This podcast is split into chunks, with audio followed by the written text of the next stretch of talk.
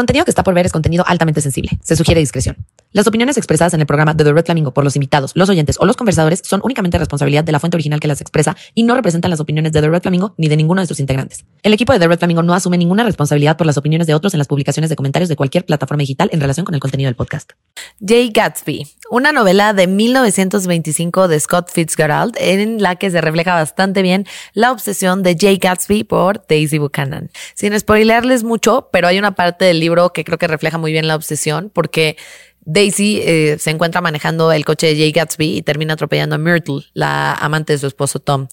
Y la obsesión de Jay Gatsby llega a tal grado en el que literalmente dice, me vale madres, me voy a dejar que me echen la culpa, no voy a huir y todo por cuidar a Daisy. Es un, es toda la novela refleja realmente bastante bien la obsesión, se la recomiendo mucho y bueno, por eso le pusimos, por eso le puse Jay Gatsby a este episodio. Definitivamente que existen muchos grados de obsesión, hay desde el grado de Jay Gatsby hasta otros grados más leves, ¿no? Pero a mí en lo personal me tocó vivir una historia con una persona que fue diagnosticada con un trastorno obsesivo compulsivo y con una personalidad obsesiva.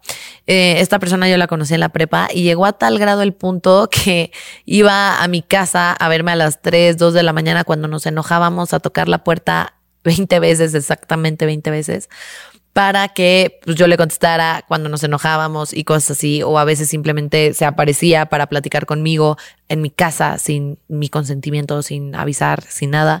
Eh, obviamente yo no lo tomaba mal porque ya sabía que era una persona eh, diagnosticada, que había estado internada en el psiquiátrico y era una persona que además yo quería muchísimo. Entonces realmente no, o sea, sí era muy desgastante, pero como que entendía la situación. Desafortunadamente mm, lo tuvieron que volver a internar y ya después de eso lo fui a ver al hospital para que pues ver cómo estaba haciendo, ver cómo iban las cosas y realmente no pues no había mucha mejoría, ¿no? Eventualmente terminó saliendo, no sé si porque lo dieron de alto o qué, lo cual lo hizo mucho más apegado a mí. Este, sin duda, lo hizo una persona mucho más apegada a mí y pues obviamente la obsesión, no solo por mí, no, no es porque yo me crea muy importante, pero la obsesión volvió a su vida y pues finalmente lo tuvieron que volver a internar y ahí sí ya corté la amistad porque ya se estaba volviendo demasiado demandante para mí esa amistad y ya estaba como muy muy desgastante. Pero pues bueno, así terminó, terminó internado y pues espero que se encuentre muy bien. Eh, si está escuchando esto, que lo dudo, pero si lo está escuchando por alguna extraña razón, eh, pues te mando un saludo. Eh, quiero que sepas que pues yo entendía la situación, simplemente que a veces es un poco difícil manejarlo de este lado. Así que pues bueno, este fue solamente una pequeña probadita de todo lo que vamos a ver en este episodio. En este episodio voy a estar entrevistando a tres personas. Una persona que tuvo una relación sexoafectiva con una persona obsesiva. Voy a entrevistar a una persona que fue diagnosticada como una persona obsesiva y finalmente con un experto eh, psiquiatra en obsesión. Así que vámonos con las imágenes, Joaquín. ¿Qué onda, Gon? Bienvenida a Red Flamingo, ¿cómo estás? Bien, Andy, muchas gracias por invitarme, un placer verte. Este, casi casi ni saludé y ya me sentaron a platicar, así que qué buena onda, vamos directo, duro y directo. Directo, vámonos, vámonos, aquí la eficiencia al máximo. Me encanta. Oye, pues ya es la segunda vez que te tenemos aquí en el Red Flamingo, pero ahora presencial, qué bueno, qué gusto. Este, y pues nada, ya para entrar, vámonos a la materia. Eh, ¿Nos puedes contar un poquito de ti? Bueno, yo soy Goncuriel, soy un comediante. Eh, llevo 12 años haciendo comedia de stand-up y antes tenía otra profesión, era financiero y bueno, pues dejé todo para dedicarme a la comedia cuando encontré que no nada más tenía mucho futuro en México, el stand-up en particular y, y, además pues me, encantaba a mí. Eh, sino que cumplía el sueño frustrado de ser escritor, de ser creador. Y entonces, creador, ¿qué tal? Sonó como de soy el creador.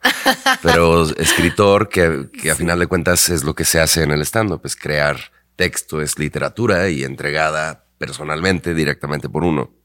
Me parecía muy mágico y entonces lo probé, me encantó y me quedé y a eso me dedico muy felizmente. Ahora pues sigo haciendo shows y siempre lo haré mientras pueda.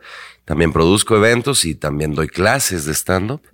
Y además de eso, eh, pues hago otras cosas como por ejemplo tengo una cuenta de OnlyFans, pero luego podemos hablar de eso en otro programa, pero ahora mi vida es mucho más amplia que antes, por decirlo así. Qué bueno, pues sí, ahí vamos a dejar tus redes y todo para que puedan visitar tu página azul, te puedan contactar para clases de stand-up, shows. Así es. Así que pues muchas gracias y gracias por venir a, a compartir una parte completamente diferente de ti el día de hoy. Este, creo que esto es un podcast muy distinto a, a lo que estás acostumbrado a, que te inviten, así que de verdad te agradezco mucho que, vayas a compartirnos todo esto. Gracias. Ah, caray. Creo que no recibí el memo vamos a ah. hablar. Ah, feliz de la vida de hablar de lo que me pidas. Muchas gracias. Oye, Gon, pues ya entrando un poquito en materia ahora sí, ¿nos podrías contar por qué te considerabas o te consideras una persona obsesiva? Bueno, en realidad no es que me considerara, más bien descubrí que era obsesivo cuando tuve un problema, un quebranto emocional que me llevó a una terapia, donde me di cuenta que gran parte de mí se rige por eh, clavarme mucho en detalles y recuerdos y sobrepensar eh, tanto decisiones pasadas como probabilidades futuras yo siempre consideré que yo era paranoico, es lo que yo pensaba, que como que, bueno, y es verdad, como que la paranoia es este asunto de que siempre te cuadra que lo de tu alrededor te, o sea, como que pensar que algo está como en tu contra y, y entonces encontrar, digamos, síntomas que demuestran eso y adaptarlos a lo que uno quiera. Eso siempre lo tuve, pero lo tenía muy controlado. Lo que nunca supe y, y, fue lo que me llevó a una situación muy grave, una crisis, fue que era yo obsesivo que además de tener estas nociones paranoicas, me clavaba tanto en ellas que era como meterme en un mundo alterno y no salir de ahí. Y entonces meterme más y más y más y sobrepensar y provocándome una ansiedad enorme y en fin. Entonces en la terapia fue que me di cuenta y no nada más estaba en la crisis en particular que tenía yo, sino cualquier otra cosa. O sea, cualquier mensaje que mandé ya todo el día pensar si fue el mensaje correcto. Cualquier decisión que tomé, ya para siempre cuestionarlo, etcétera. Y entonces, muy grave la obsesión. Si te sientes cómodo, ¿nos pudieras compartir una situación, por ejemplo, en donde viste reflejada tu obsesión con una pareja, por ejemplo? Te contaría que tuve una relación muy, muy corta, donde por diversas razones, en muy poco tiempo me sentí muy como muy compenetrado con esa persona, como, como que incluso era una época en la que yo pensaba como de no, no quiero pareja, no quiero andar con nadie, nada. Y encontré a una persona, conocí a una persona que como que me hizo sentir que sí podía tener algo ahí más profundo. Y entonces a la mitad de esa emoción, cuando estaba yo muy, muy, muy metido en esa emoción, empecé a ver conductas en la otra persona que me empezaron a parecer, eh, ¿cómo decirte? Como decepcionantes al respecto de, ese, de esa expectativa que yo generé absolutamente de mi lado. Pero eran como sospechas mías que tenían que ver con la manera en que ella se estaba relacionando con gente, digamos que yo de mi lado, gente, gente de mi, de mi círculo. Y entonces cuando empecé a sospechar eso, empecé a tener esta obsesión de saberlo todo, de llegar al fondo, de entender si sí o si no, si lo que estaba yo pensando era mi imaginación o si realmente ocurría y tal. Y entonces eso hizo que yo tuviera una conducta en la que ella ya no se sintió tampoco en paz, porque pues estaba yo como, pues ahora sí que sospechando, ¿no? Como, como afectando por sospecha y por obsesión, o sea, que eso, que, que había algo ahí y entonces eso la alejó y efectivamente ella fue e hizo lo que yo sospechaba que podía hacer. Ok. Y entonces eso me provocó una crisis. porque ahí lo que me pasó fue que toda una vida de yo luchar contra la paranoia se realizó en ese momento, como que se hizo realidad que cuando, que lo, digamos, cuando te puede pasar algo malo, seguro que te va a pasar esta como ley de Murphy, se hizo realidad como que sentí que toda una vida ya yo he estado como escapando de, de las, que las cosas realmente, más malas realmente pasan, digámoslo así. Y entonces me di cuenta que sí es cierto, que sí pasan las cosas feas. Y es una tontería, puede parecer una tontería que una persona con la que se tiene una relación de tres meses este, pueda afectar así cuando hay verdaderas catástrofes en el mundo. Pero la cuestión es justamente que la expectativa mía de, de, que no me pasara nada malo, porque ya estaba como muy claro de que todo estaba en mi mente, en la vida en general, hizo que fuera como, no, ese es como un disparador de entonces cualquier catástrofe puede pasar. Al día siguiente me puedo, eh, puedo tener un accidente en la calle, al día siguiente puedo tener una enfermedad terminal, o más gente querida puede traicionarme, ¿no? Desde mi punto de vista era una traición. Por un lado, y por otro lado, que fue peor de grave, es que me dio todas las de obsesionarme, porque entonces ya yo en ese momento consideré que yo había provocado ese comportamiento en ella por sospecharlo, yo lo había provocado, que es una cosa absolutamente absurda. Sí, de acuerdo. Pero en la obsesión estuve dándole tantas vueltas a si sí fue mi culpa o no, qué debía haber hecho o qué pude haber hecho para evitarlo, qué habrá e-, existido en ella, cómo lo vivió ella, si realmente fue honesta cuando me decía cosas buenas, y realmente fue honesta cuando, cuando pretendía como tener esta relación bonita conmigo, o si qué, ¿no? Y cómo es capaz a alguien de hacer algo así y la otra persona involucrada también. Entonces yo metiéndome en la psicología de ellos, llegó un punto que ya estaba yo creando personajes en mi mente. Y eso fue una crisis mortal, porque además involucró gente muy querida, más gente, que, que de repente sentía yo que estaba pues en, la paranoia sentía yo que estaba todo el mundo burlándose de mí. Y entonces, pues, ¿qué te digo? O sea, se me desmoronó el mundo. Ay, bueno, pues sí te entiendo. O sea, creo que no hay tiempo para, para sentir emociones intensas. O sea, hay personas con las que conectamos y que nos hacen sentir que de verdad son nuestras almas gemelas o que son las personas que más nos entienden. Eh, en, en nada de tiempo, verdaderamente. Creo que el tiempo es muy relativo y creo que realmente es estas acciones que, o estas experiencias de vida que vamos teniendo con la gente, las que nos hacen unirnos y sentir esto, ¿no? Entonces, te entiendo. Eh, qué fuerte la parte de, de la obsesión. Creo que es muy lógico. O sea, la verdad es que yo igual tuve una vez una amiga que, eh, igual en nada, en, yo creo que fue como pues igual como tres meses más o menos, este, era mi mejor amiga. Así nos convertimos en las mejores amigas. Y para no hacerte el cuento largo, este, pues ella terminó robando dinero a mí, a mi familia, a mis amigos, así de que bien cañón.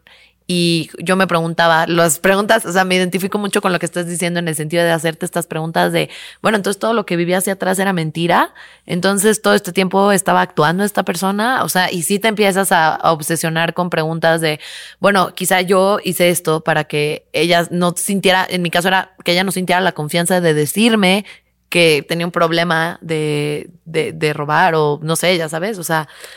¿Te puedo decir algo? Sí espero que no se alargue mucho esto, si no X lo cortan después.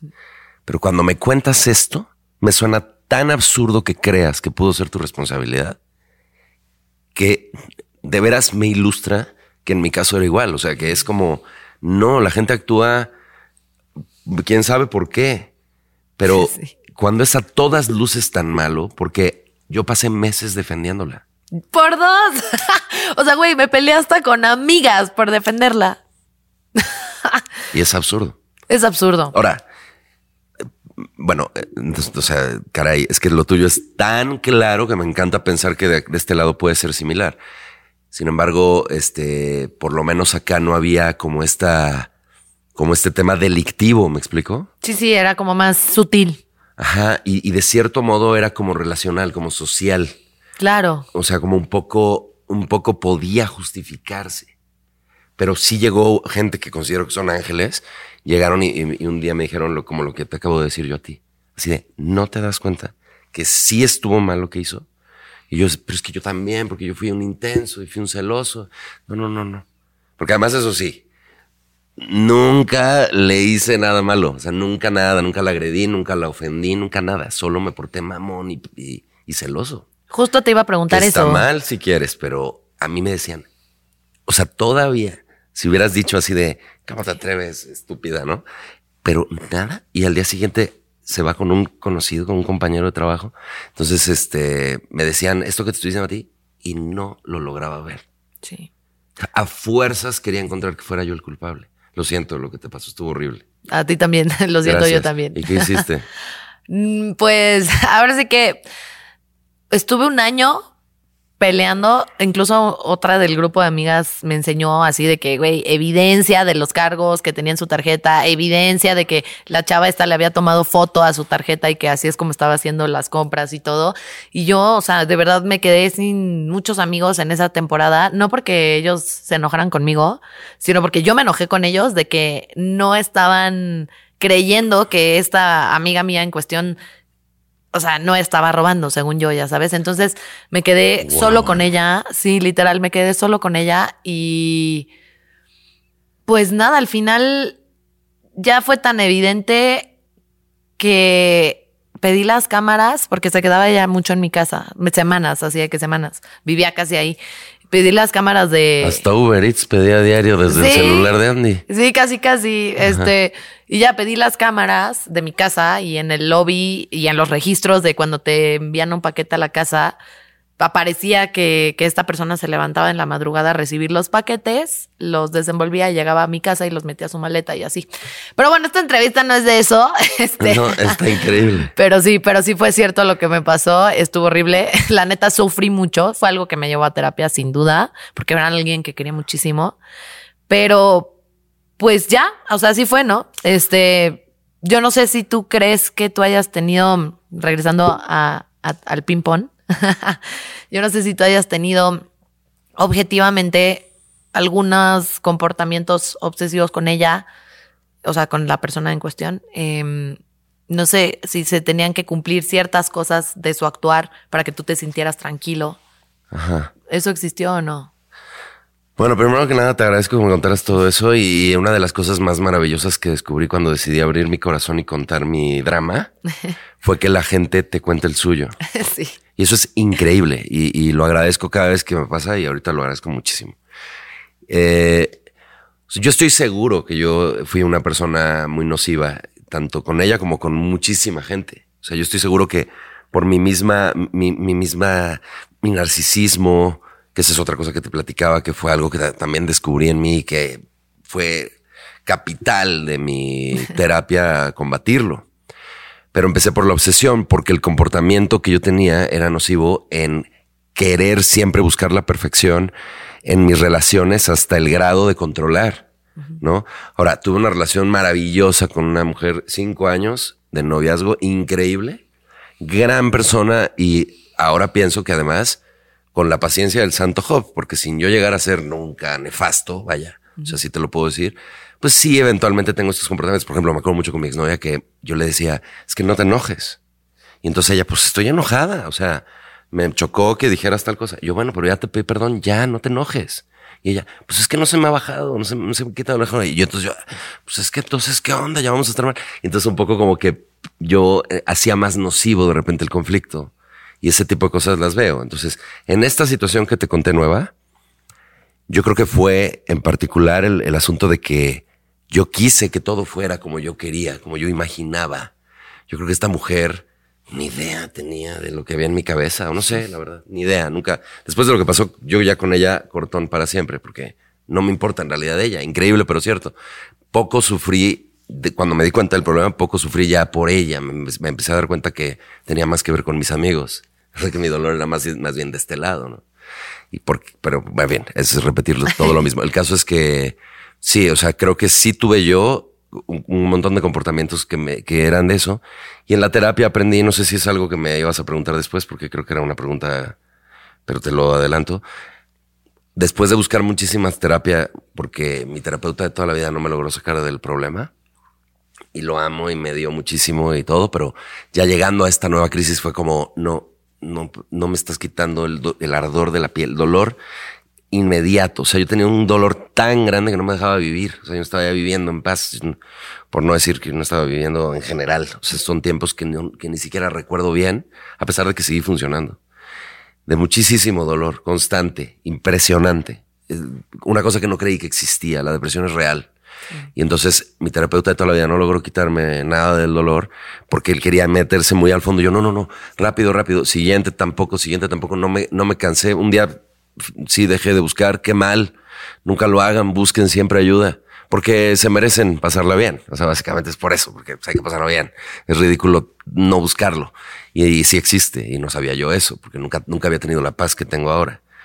Y el caso es que el terapeuta que por fin encontré me dijo, bueno, fue un psiquiatra primero que me relajó con un par de medicamentos, pero me dijo, esto no te sirve de nada sin una buena terapia, así que no regreses si no fuiste por lo menos un mes a una terapia y yo te recomiendo a este. Y ese es un doctor que se llama Omar López, que es un eh, terapeuta cognitivo-conductual, que lo primero que me dijo fue, estás rumiando todo el día. Y yo, ¿qué es eso de rumiar? Dándole vueltas a tus pensamientos intrusivos que están llegando. Te, te acuerdas que te pasó eso y entonces, ¿qué le haces al pensamiento? ¿Lo rechazas? Pues no, porque va a estar, va a estar. No lo puedes rechazar, existe. No pienses en un elefante, pues vas a pensar en el elefante. Entonces, ¿cómo combatirlo? dejar de rumiar lo que es, existe, te duele, te choca, te molesta, te estorba, te todo, te deprime, todo. Pero ahí está y ya. ¿Qué más le puedes hacer? ¿Qué otras aristas le puedes ver? ¿Cómo lo puedes resolver dándole vueltas a ese pensamiento? No, de ninguna forma, porque no vas a encontrar nada nuevo. No vas a descubrir nada nuevo. Todo está en la mente.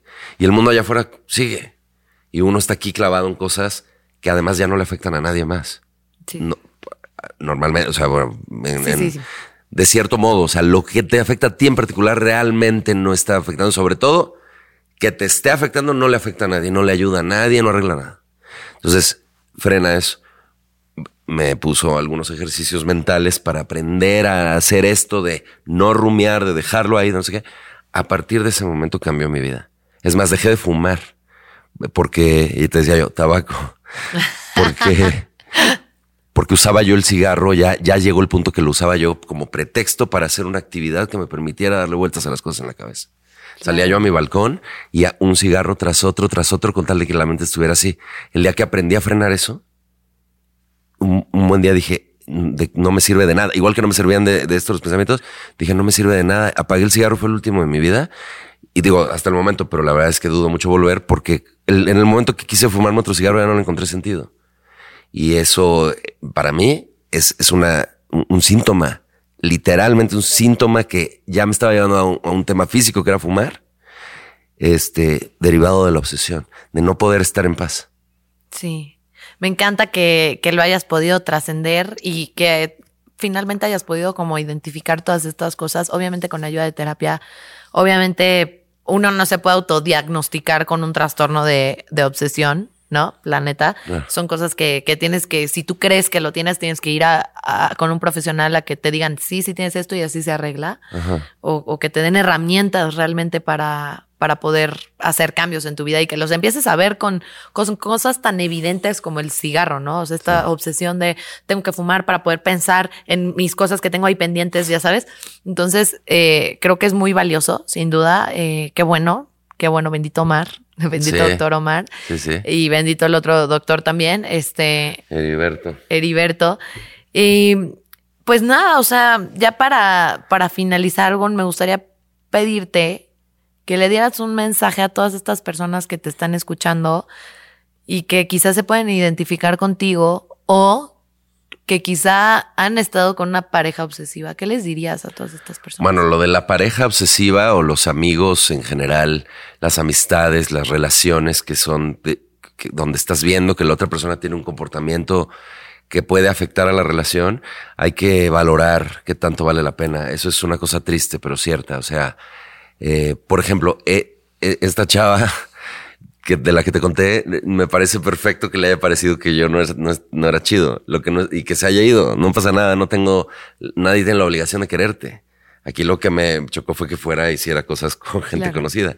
Pero, pero creo en eso, creo en no estar con la gente que, que estás viendo que no tiene un comportamiento sano mental, porque si no, la muerte hace de repente hasta justificar eso. Y eso también es muy peligroso para la persona que está enferma.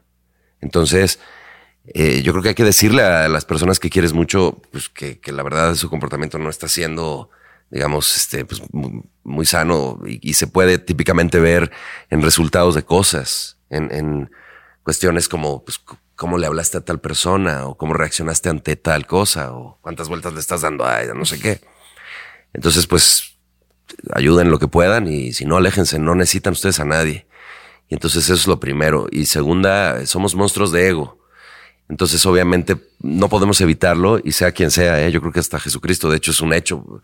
Digo, en, los relatos de Jesucristo, si los quieren creer o no, de lo mismo. La historia dice ahí que él, siendo hijo de Dios, de todas maneras tuvo un momento de ego, de decir, no, no me quiero morir por una mayor causa porque yo soy el que importa.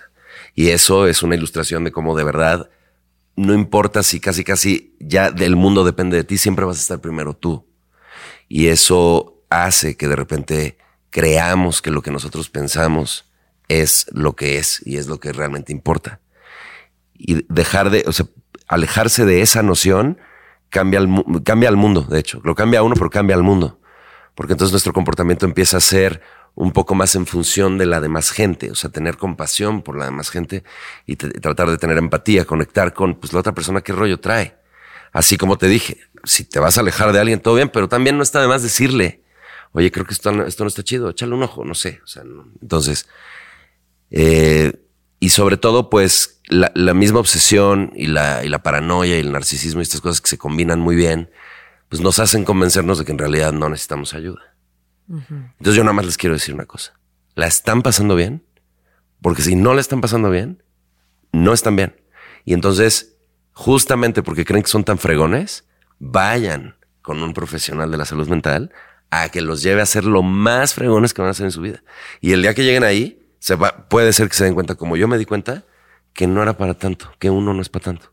Y que la experiencia de la vida está en el día a día y en gozarlo y en hacer que la gente a nuestro alrededor goce lo más que pueda y poder sonreír y poderse dormir sin culpas, sin remordimientos, sin nada decir qué, qué paz. Eso es el verdadero amor propio. Y ya. Me encanta, me encanta, Gon. Muchas gracias por compartirnos este mensaje que creo que es súper importante y sobre todo muy genuino. Lo siento muy auténtico, no solo por tu contexto, sino por cómo lo compartes, así que te lo agradezco. Creo que también te agradezco mucho el haber compartido esta historia que sin duda, pues es muy íntima, ¿sabes? Es muy íntima y te agradezco que, que me hayas permitido contarla en este espacio. De verdad es un privilegio poder escucharte contarnos estas cosas tan importantes con las que además mucha gente seguro resuena, mucha gente de verdad, de verdad te aseguro que puede ser que haya pasado por cosas similares y no sabes lo que los estás ayudando. Así que muchas gracias por, por haber estado aquí, por haberme dado toda esta información, todo este tiempo valiosísimo y pues espero tenerte de vuelta siempre en el Red Flamingo. Me encanta Red Flamingo. Gracias por la invitación y eres una, una máxima Máxima reina, estuvo padrísimo que me contaras también parte de tu experiencia. Gracias. Cuando quieras, querido. ya te contaré más a detalle. ahorita. 15 horas ahí te toca otra historia. Yo, sí, eh. a contarnos nuestras penas y a darle vueltas a otro enano. a rumiar. A rumiar nuestros pensamientos. Muchas gracias, Andy. Va, pues no, gracias a ti. Y pues nada, flamingos, nos pasamos a la siguiente parte de este episodio, a la siguiente entrevista. Bienvenida, persona anónima. Muchas gracias por estar aquí hoy. ¿Cómo te encuentras? Todo muy bien, muy bien, gracias. ¿Y tú? Bien, muchas gracias. Pues ya no voy a entrar en detalle para respetar el anonimato de tu persona y nos vamos con las preguntas directas. ¿Has tenido una pareja obsesiva? Sí, sí, la verdad que sí.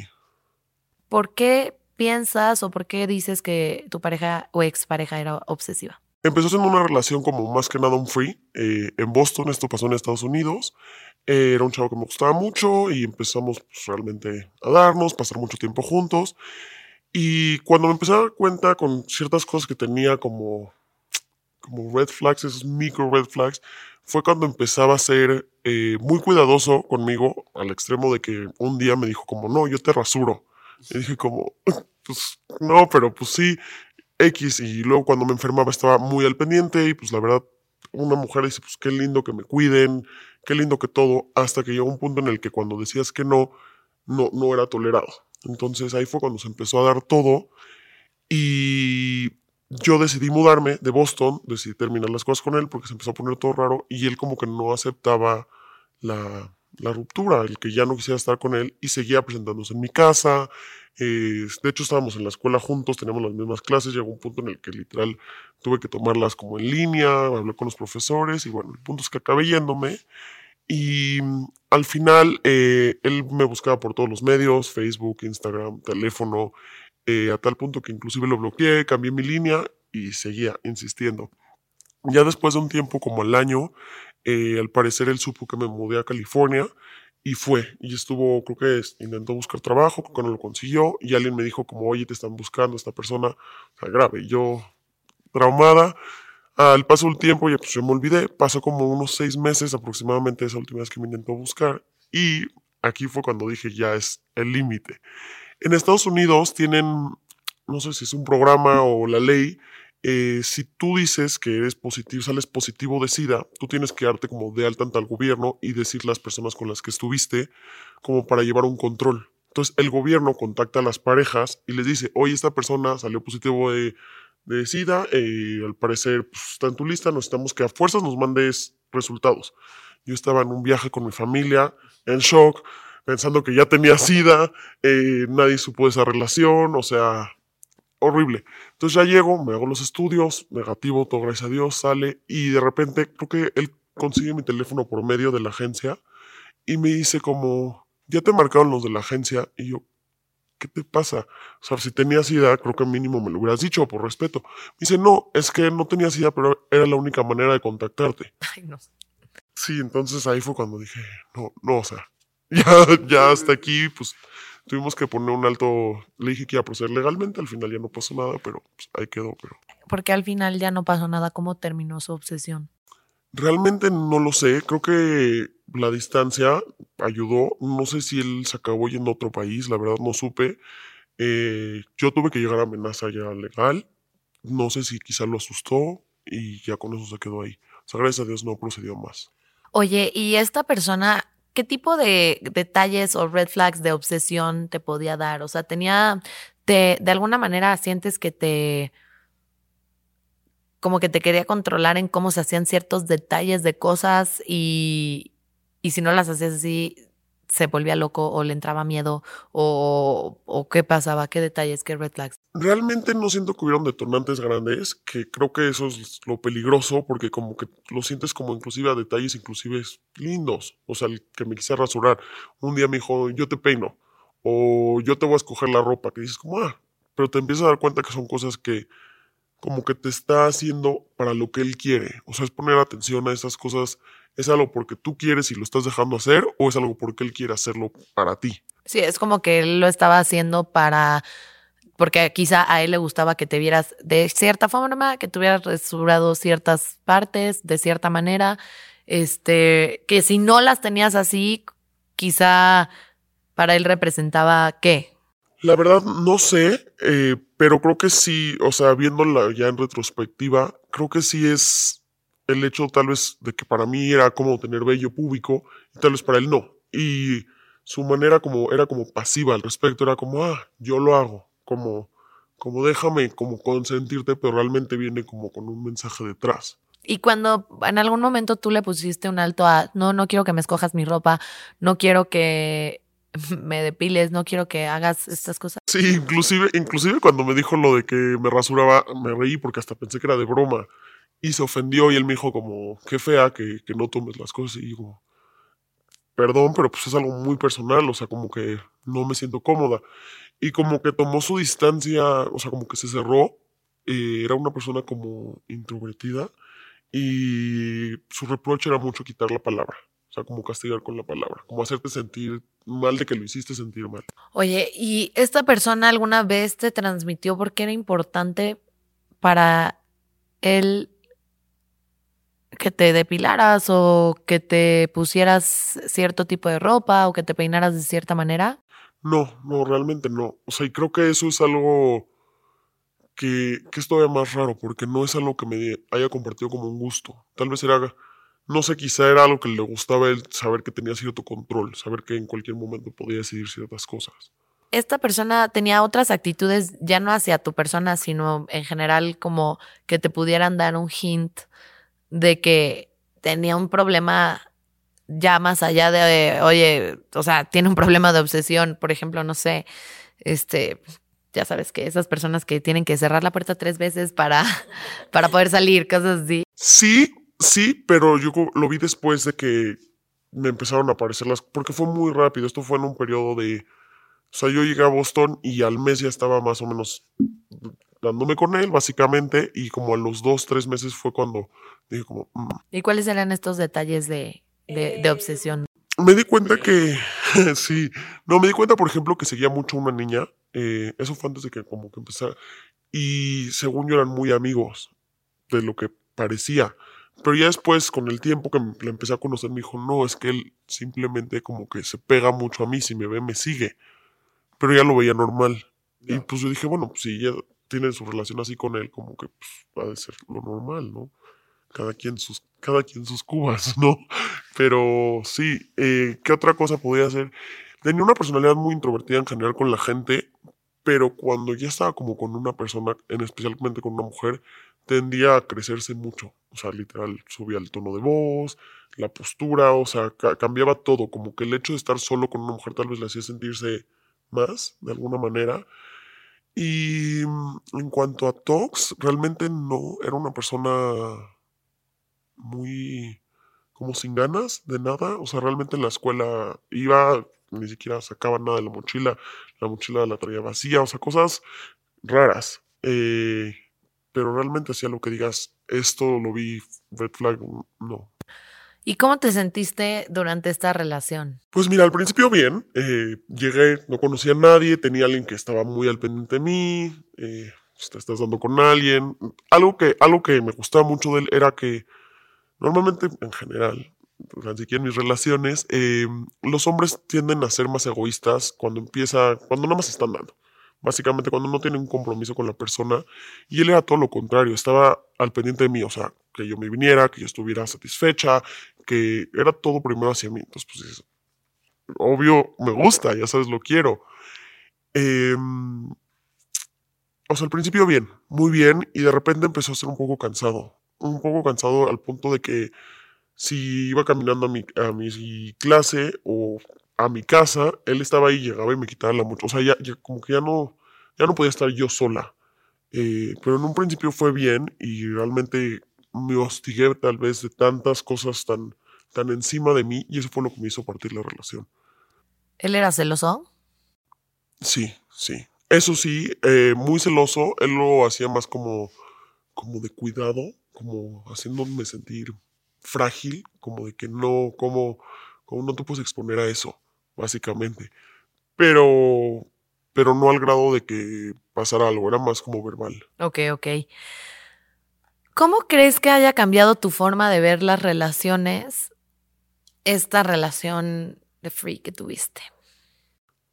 Definitivamente no tendría nada así. Eh, me hizo ser un poco más cuidadosa. eh, no tanto en la manera, o sea, al tener un free, sino más bien porque lo involucré mucho en mi vida. O sea, lo metí a mi casa muy rápido.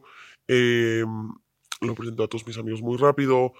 Que no está mal. Hay veces que te inspira la gente esa confianza. Pero yo no estaba al 100 segura con él. Y lo hice muy por dejarme llevar. Porque, bueno, soy nueva, no pasa nada. Pero creo que me hizo ser un poco más cautelosa con, con mis futuras relaciones.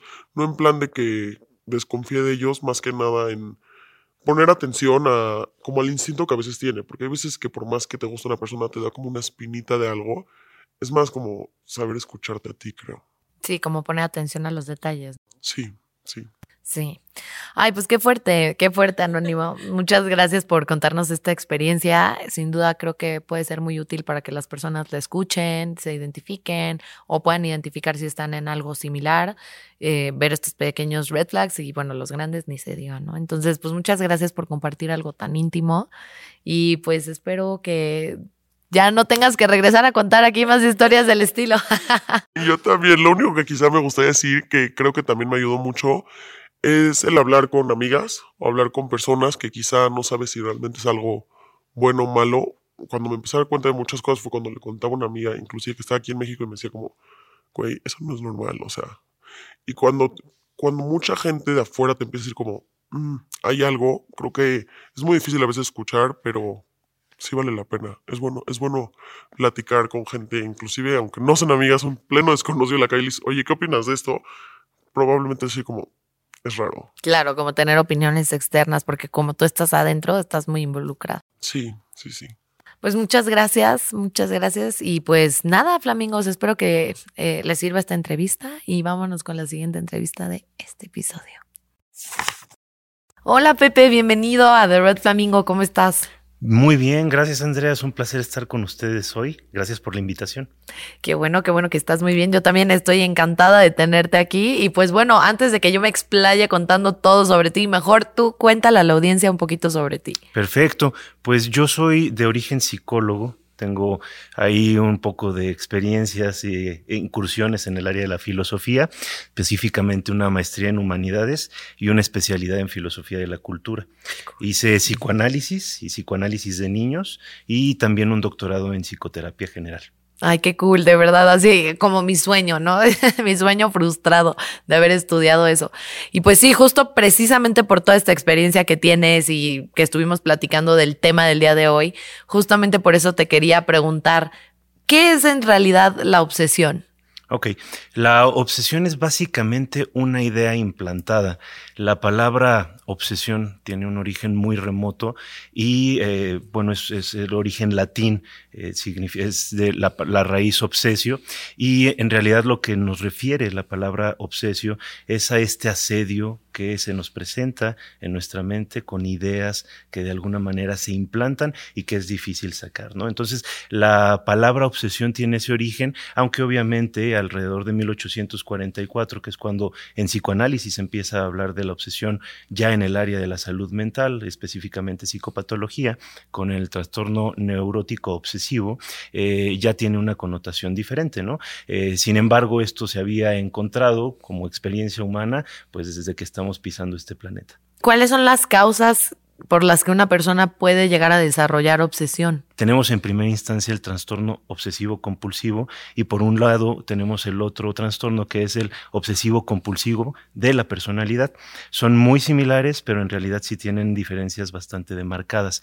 Eh, el obsesivo compulsivo, el TOC, como normalmente lo conocemos, sí tiene una serie de factores que eh, se pueden asociar más a cuestiones genéticas. No tenemos todavía delimitado muy bien el, origen, pero sí tenemos como esta eh, perspectiva, sobre todo porque son son trastornos que tienden a responder mejor al tratamiento medicamentoso. Por otro lado, tenemos el trastorno obsesivo compulsivo de la personalidad, que es un trastorno eh, que de alguna manera tiene que ver con factores del desarrollo. Estamos hablando, de acuerdo a las eh, etapas del desarrollo psicosexual de Freud, eh, de, de, los 18 meses a los dos años más o menos de inicio y a los tres años estamos hablando de un periodo en el cual se empiezan a desarrollar todo el el control de esfínteres, todo el control de eh, la retención y expulsión de las excreciones corporales y en este momento empieza a eh, presentarse mucho la educación y la presión social. Es decir, papá y mamá ya no son tan tolerantes con las cosas como antes eran y empiezan a ejercer pues eh, la educación para nuestra socialización y nuestro beneficio. En esencia esto es algo positivo. Sin embargo, la forma en que a veces lo manejan puede generar problemas en las personas que tienen este tipo de papás muy exigentes. Entonces, bueno, el origen sería por ahí. Eh, el trastorno obsesivo compulsivo es un trastorno que de acuerdo a nuestro manual de diagnóstico, eh, vamos aprobado eh, mundialmente, es el más común, el DSM en su versión 5, que es la actual está más bien ubicado dentro de los trastornos de ansiedad, aunque el trastorno obsesivo compulsivo de la personalidad se encuentra más bien en el grupo de trastornos de la personalidad, en, la, en el clúster C, y está asociado a estos trastornos como el evitativo o el trastorno dependiente de la personalidad. Tienen que ver mucho con nuestra educación, con nuestro desarrollo. Qué interesante, ¿no? O sea, porque sobre todo la parte que también dices que puede ser desde la genética también, ¿no? O sea, creo que es muy interesante empezar a educarnos en estos temas porque pues uno no creería quizá que necesariamente vienen desde chiquitos, uno creería que igual y en la vida adulta que desarrollamos muchísimo estrés, que vivimos en circunstancias de presión constante, podría ser ahí cuando lo desarrollas y realmente es muy interesante saber que pues viene desde chiquitos, ¿no? Desde la manera en la que nuestros papás nos empiezan a hablar y creo que es algo que puede pues funcionar para que las personas tengan un poquito más de, no sé, como cuidado en cómo educan a sus hijos. Quiero abordar, antes de pasar a la siguiente pregunta, eh, un poquito más en esto, porque me parece muy interesante, la verdad. Eh, ¿Qué ejemplos le podríamos dar a los papás o a las personas que nos están escuchando o que pueden tener un bebé o algo de cosas que, que justamente pueden triggerear estos trastornos de obsesión? Sobre todo ser un poco más eh, tolerantes. Em, aquí viene un dato bien interesante porque es cierto que eh, sí hay una prevalencia más marcada de este trastorno en, niños, eh, en personas eh, de género masculino que en mujeres, ¿no? Y esto, ¿por qué? Porque la mujer tiene un desarrollo mucho más eh, precoz en el control de esfínteres y de alguna manera esto conlleva a que se inserte mucho más fácil en el esquema social, en el orden ya de la estructura familiar. Entonces, en el caso de los niños, sí tenemos un desarrollo un poco más retardado, mientras que hay niñas que alrededor de los dos años ya van solitas a hacer pipí y popó, eh, los niños se tardan un poco más y sí empieza a recaer una exigencia muy fuerte sobre ellos. Entonces, lo que valdría la pena aquí recalcar es que lo van a hacer, eh, tarde o temprano va a suceder, creo que hay que relajarnos un poco con eso, pero obviamente no es nada más con, con el control de esfínteres, ¿no? O sea, esto que vemos en el control de esfínteres es como en el primer lugar donde empezamos a, a observar este tipo de manifestaciones de exigencias, de sobre exigencias sobre los niños, ¿no? Creo que más adelante, obviamente, con el tema de la sexualidad, con el tema de los horarios, con el tema de la cama, con el tema de las expectativas, pues va a estar ahí. Entonces, la recomendación sería, eh, obviamente, tener como muy presente que son niños que van a llevarse su tiempo, que van a aprender eh, a su modo y a su, a su manera, pero este, sí hay que ir introduciendo estas eh, reglas, esta forma de comportarse, pero poco a poco, con una exigencia moderada. Ahora también cuando te digo esto, creo que es importante aclarar que evidentemente un papá o una mamá que tiene esta tendencia a sobreexigir a sus hijos, muy probablemente necesite eh, recibir un poco de apoyo en eh, eh, la forma de educar a sus hijos, ¿no? Es decir, establecer un proceso de asesoría o incluso tal vez un proceso de psicoterapia personal, porque obviamente lo que estamos viendo es que no hay una separación entre lo que es un niño y un adulto, ¿no? Qué interesante. Y justamente hablando de la vida adulta, todas las consecuencias que puede tener, ¿no? O sea, porque pues en las entrevistas anteriores a esta eh, vimos algunos casos de, de, obsesión muy fuertes que justamente tienen estas repercusiones no solamente en nuestra vida como adultos de manera individual, sino que también repercuten en nuestra forma de, de, relacionarnos con otras personas, específicamente con una persona muy importante como lo que puede ser tu pareja, ¿no? Tu pareja de vida, tu pareja romántica, tu pareja sexual. ¿Tú qué consecuencias has visto que, que se pueden ver pues reflejadas en una relación romántica adulta, obviamente, de una persona que tiene este trastorno obsesivo? Me haces una pregunta bien interesante y, creo que vale la pena aclarar que hasta cierto punto todos tenemos eh, ciertos rasgos, ¿no? Este, ciertos núcleos eh, obsesivos. A final de cuentas, eh, todo el tema de la patología, Andy, hay que resaltarlo, es una cuestión de cantidad, no de cualidad. ¿Y a qué voy con esto? Todos los aquí presentes, y espero no ponerles los pelos de punta, tenemos en algún momento células cancerígenas, ¿no? Eh, nada más que son irrastreables, no las podemos eh, encontrar con los métodos de diagnóstico actuales. Sin embargo, eh, aunque tengamos estas células, como no son cuantitativamente suficientes como para generar un diagnóstico, no tenemos el diagnóstico. Nuestro cuerpo simple y sencillamente las puede manejar, este, trabaja con ellas y no hay mayor problema. Sin embargo, cuando estas células llegan a estar demasiado presentes en cantidades de 3 mil millones de células, pues entonces ya es un diagnóstico eh, viable. ¿Por qué? Porque la cantidad está en forma adecuada eh, en este caso nocivamente, ¿no? En temas de psicopatología sucede prácticamente lo mismo. Tenemos algunas conductas, algunos rasgos que de alguna manera se pueden presentar y esto no significa que seamos obsesivos. La cuestión aquí es la cantidad. O sea, si estas conductas son algo que está presente, casi todo el día, casi todo el tiempo. Es algo que nos agobia, es algo que nos asedia, algo que no nos deja seguir adelante con nuestro día a día. Y entonces ahí sí estamos hablando de un problema que deberíamos de tratar.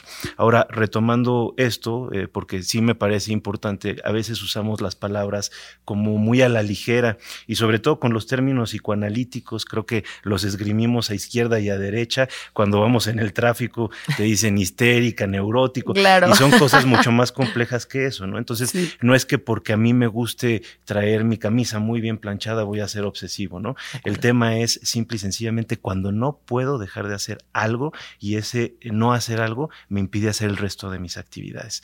Entonces, eh, para responder tu pregunta, las personas que padecen de un trastorno obsesivo eh, sí pueden ser un dolor de cabeza para sus parejas, porque transmiten esa exigencia, sobre exigencia que a ellos les transmitieron de pequeños para con sus parejas. Y entonces la otra persona nunca les llega, no se puede mover, o sea, tiene que hacer todo de acuerdo a las pautas de comportamiento que a esa persona le parecen adecuadas. Y hay que entender que no es nada más porque sea una persona necia. En el fondo al obsesivo lo que le amenaza de no hacer lo que él cree correcto, de acuerdo a esta idea obsesiva, es eh, algo catastrófico, ¿no? O sea, yo tengo que darme tres vueltas antes de salir de la casa, hacia la izquierda y una hacia la derecha, porque si no hago eso en mi mente, probablemente mi familia tenga un accidente terrible o probablemente eh, mi papá fallezca por eh, alguna circunstancia particular, dependiendo de cada caso, ¿no? Entonces, imagínate cómo viven las personas que son pareja de un eh, individuo con una enfermedad como esta, ¿no? Sí, no, está muy cañón. La verdad está súper difícil. Y digo, esto es un ejemplo como muy puntual, ¿no? El que mencionas. Pero también, o sea, ¿qué pasa con estas personas que se llegan a obsesionar con alguien más? O sea, de que es, es, es parte del trastorno este tipo de personas que literalmente te, te, endiosan y se obsesionan contigo y no te dejan en paz y como que, ya sabes, todo el tiempo están atrás de ti y no solamente te transmiten esta exigencia de que tú repliques estas eh, costumbres, por decir así, sino que además pretenden que estés como al mismo nivel de disponibilidad emocional, ¿no? O sea, tú, o, tú cómo has vivido estos ejemplos de, de parejas que se obsesionan con, con la otra. O sea, que de verdad que ya sabes de que van afuera de su casa, le tocan la puerta. Híjole, ahí yo creo que estamos hablando de una cuestión bien, bien eh, complicada porque puede ser algo diferente. Eh, obviamente hay personas que se obsesionan y aquí estás describiendo más un stalker que este, a, un, a un paciente con un trastorno obsesivo compulsivo. Pero vamos, claro que puede llegarse a dar, habría que ver el, el caso, ¿no? Eh, lo que tú me estás refiriendo es, eh, en términos generales, más bien una persona que llega a tener esta incapacidad para enfrentar el duelo o la negativa de la otra a terminar con la relación. Y esto puede ser terrible para la persona precisamente porque es un una herida narcisista, es decir, nos acaba dañando en nuestra propia autoestima y estamos muy acostumbrados a funcionar con el otro, ¿no? Estamos hablando de hábitos, estamos hablando de costumbres y eh, la persona pues tiende a evitar la pérdida. Nuestro aparato psíquico de manera natural, nuestro yo, está constituido a partir de objetos. ¿Qué quiere decir esto? Personas que nosotros vamos introyectando a través de procesos identificatorios, a través de la convivencia y que nos ayudan a crear una eh, figura, una imagen de nosotros mismos mucho más compleja. Sin embargo, ¿qué pasa cuando nosotros perdemos? Pues no nos gusta, nos sentimos eh, amenazados, nos sentimos atacados y obviamente una persona con una estructura yoica endeble, con una estructura yoica frágil, con pocos recursos, va a aceptar la pérdida eh, muy, muy, muy, mal, ¿no? Entonces, eh, bueno, puede haber personas que sí se claven demasiado con esto. Eh, tenemos el caso de algunos, incluso asesinos, ¿no? Que llegan a este, obsesionarse tanto con una persona y que ante la pérdida, pues, simple y sencillamente se paran de una forma que no la aceptan. Entonces prefieren incidir en una conducta agresiva, terrible y criminal, ¿no? Pero de nueva cuenta, creo que sí habría que ser cuidadosos porque no necesariamente es lo mismo, ¿no? ¿Cuáles son las características entonces que podemos identificar de una persona obsesiva? O sea, aparte de estos comportamientos repetitivos que tienen que hacer, o si no ocurre algo catastrófico, ¿hay más? Claro, claro, hay, más. Pero en términos generales, para diferenciar entre estas dos. Exacto, sí, sí, gracias. Creo, creo que lo, más fácil, lo más sencillo es eh, eh, la persona que lo padece, sufre o no sufre. Y aquí hay una cosa como que nos puede orientar muchísimo. El trastorno obsesivo compulsivo tiende a ser muy consciente de su sufrimiento. A esto nosotros le llamamos ego eh, distónico, es decir, de alguna manera me genera una sensación de rechazo. Yo esta cosa la veo y la veo como algo fuera de mí. No es algo que me guste, no es algo con lo que he vivido toda mi vida y por tanto no me agrada, entonces sufro. Mientras que el trastorno obsesivo compulsivo de la personalidad es un trastorno que, como te explicaba al inicio, se va desarrollando con el paso del tiempo. Entonces las personas se acostumbran a esto y no solo se acostumbran, sino que además tienden a sacar provecho. Entonces ellos lo viven como algo natural como algo que así es su forma de ser, su, funcionamiento eh, tradicional y de nueva cuenta obtienen beneficios por esto. Son personas que pueden ser súper abocadas a la chamba, súper abocadas a una actividad en particular y por tanto muy exitosas porque este tiempo que dedican a esta actividad eh, los vuelve expertos, ¿no? Sí, extraordinarios. Y demás. Justamente te iba a preguntar de eso, o sea, ¿tú crees que hay casos en los que la obsesión es positiva, o sea, si la vemos desde este punto de vista en la que te puede llevar a lograr grandes proyectos, te puede llevar a, ser extraordinario, literalmente, em, ¿crees que puede haber estos casos en los que la obsesión sea positiva o realmente no? Mira, yo creo que sí puede haber estos casos, pero de nueva cuenta va a tener que ver mucho con el contexto de la persona. Eh, ¿A qué voy? Piensa en una persona que fabrica relojes, ¿no? De alta relojería y que los hacen a mano. Eh, se necesita mucha paciencia, se necesita mucho amor por la actividad. No sé si alguna vez has hecho alguna actividad, Andy, que no te guste es, imposible que la hagas por mucho tiempo. O sea, la haces por, una, por un tiempo determinado, pero eh, se convierte en una tortura, se convierte en algo que simple y sencillamente no va a marchar más allá. Entonces, cuando hacemos algo eh, que nos gusta, algo que nos apasiona, sí nos podemos concentrar mucho, nos podemos clavar y nos podemos llegar a obsesionar con una idea. Nada más que la, la cuestión acá es la obsesión no eh, eh, más bien escapa a nuestro control. Lo, que habría que distinguir es esto, pero claro que va a haber personas obsesivas que simple y sencillamente estén clavadas con algo eh, que sea su gusto y que tengan un éxito pues, notable, ¿no? Impresionante. Entonces, muchas de estas actividades que eh, podemos encontrar eh, en, en, el quehacer humano, que requieren de mucha paciencia, mucho tiempo, mucha dedicación, son personalidades con rasgos obsesivos, ¿no? Sí, que es muy diferente tener rasgos a ya tener un trastorno, ¿no? O sea, tienes que estar diagnosticado. Porque a mí me pasa mucho ahora en el programa que, o sea, luego muchas personas es como, mm, oye, pero ya te diagnosticaron tengo rasgos, ya sabes, o sea, tengo rasgos y creo que es importante esta distinción, que a ver, tener rasgos te puede llevar eventualmente a desarrollar un trastorno, ¿no? Y también, aunque, o sea, dependiendo de la cantidad de rasgos que tengas, deberías o no acudir a un profesional y pues revisarte, ¿no? O sea, sin duda. Pero, ¿cómo crees que impacta en las relaciones románticas el tener, el, el sufrir realmente un trastorno de obsesión? Mira, las personas que están obviamente con una pareja eh, en un grado excesivo, en un eh, trastorno bien establecido y ya así de magnitudes épicas, eh, viven en una especie de prisión, o sea, sí viven una, un tormento, ¿no? Porque imagínate que el que tú salgas libremente porque se te antojó ir a comprar un gansito a la tienda, se convierte en una amenaza de muerte para tu pareja, ¿no? Entonces sí puede llegar a extremos terribles, ¿no? Eh, las películas nos han regalado el ejemplo de Howard Hughes, por ejemplo, ¿no? Que fue una persona obsesiva muy exitosa, o sea, ya era un magnate y se volvió todavía mucho más rico y después perdió todo su dinero eh, precisamente por estos elementos obsesivos. En el caso de él era el tema de los aviones, ¿no? Entonces se clavan muchísimo, pero imagínate cómo va a poder una persona eh, convivir eh, en, el día a día, en una relación de pareja, con alguien con estas características. O sea, que todo tiene que estar articulado de tal forma que se cumplan ciertos rituales para que el mundo no se acabe, ¿no? Sí, sí, está bastante duro, sin duda, y suena bastante retador.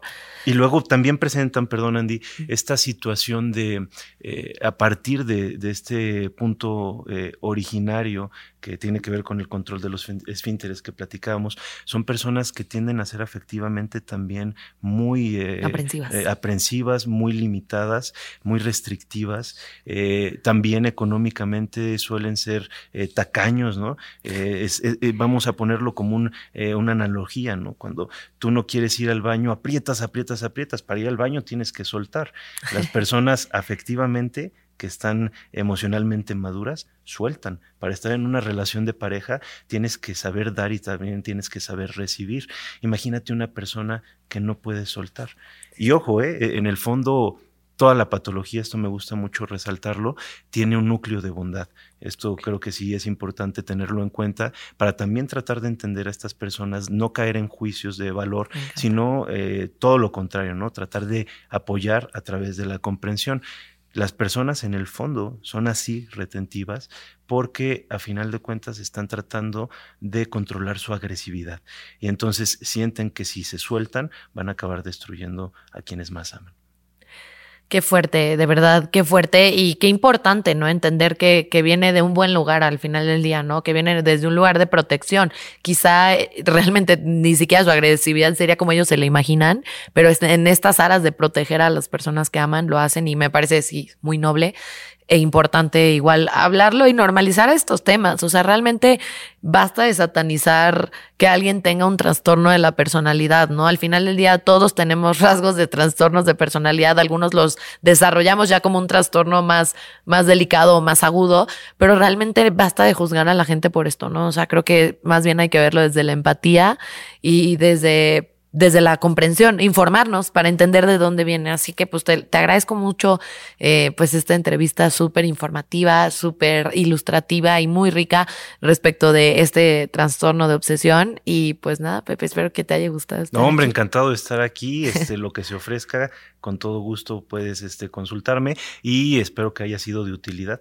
Muchas gracias, súper útil. Tienes un programa de radio, ¿no? Para que la gente te escuche. Sí, claro, estamos todos los sábados de 11 de la mañana a 12 eh, a través del Heraldo Radio 98.5 de FM. Perfecto, porque sin duda creo que mucha gente se queda con más ganas de saber de ti, de escuchar. De todos modos, les dejo ahí sus redes sociales, todo.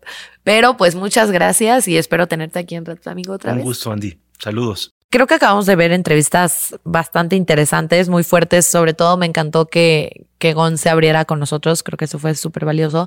Y con lo que yo me quedo de todas estas entrevistas es, número uno, aprendan a identificar, a, a, identificar cuando alguien está teniendo estas red flags o estos comportamientos que podrían llegar a ser obsesivos. Segundo lugar, definitivamente, como dijo Gon, no quedarnos con una persona que realmente no nos está aportando y que nos está haciendo daño.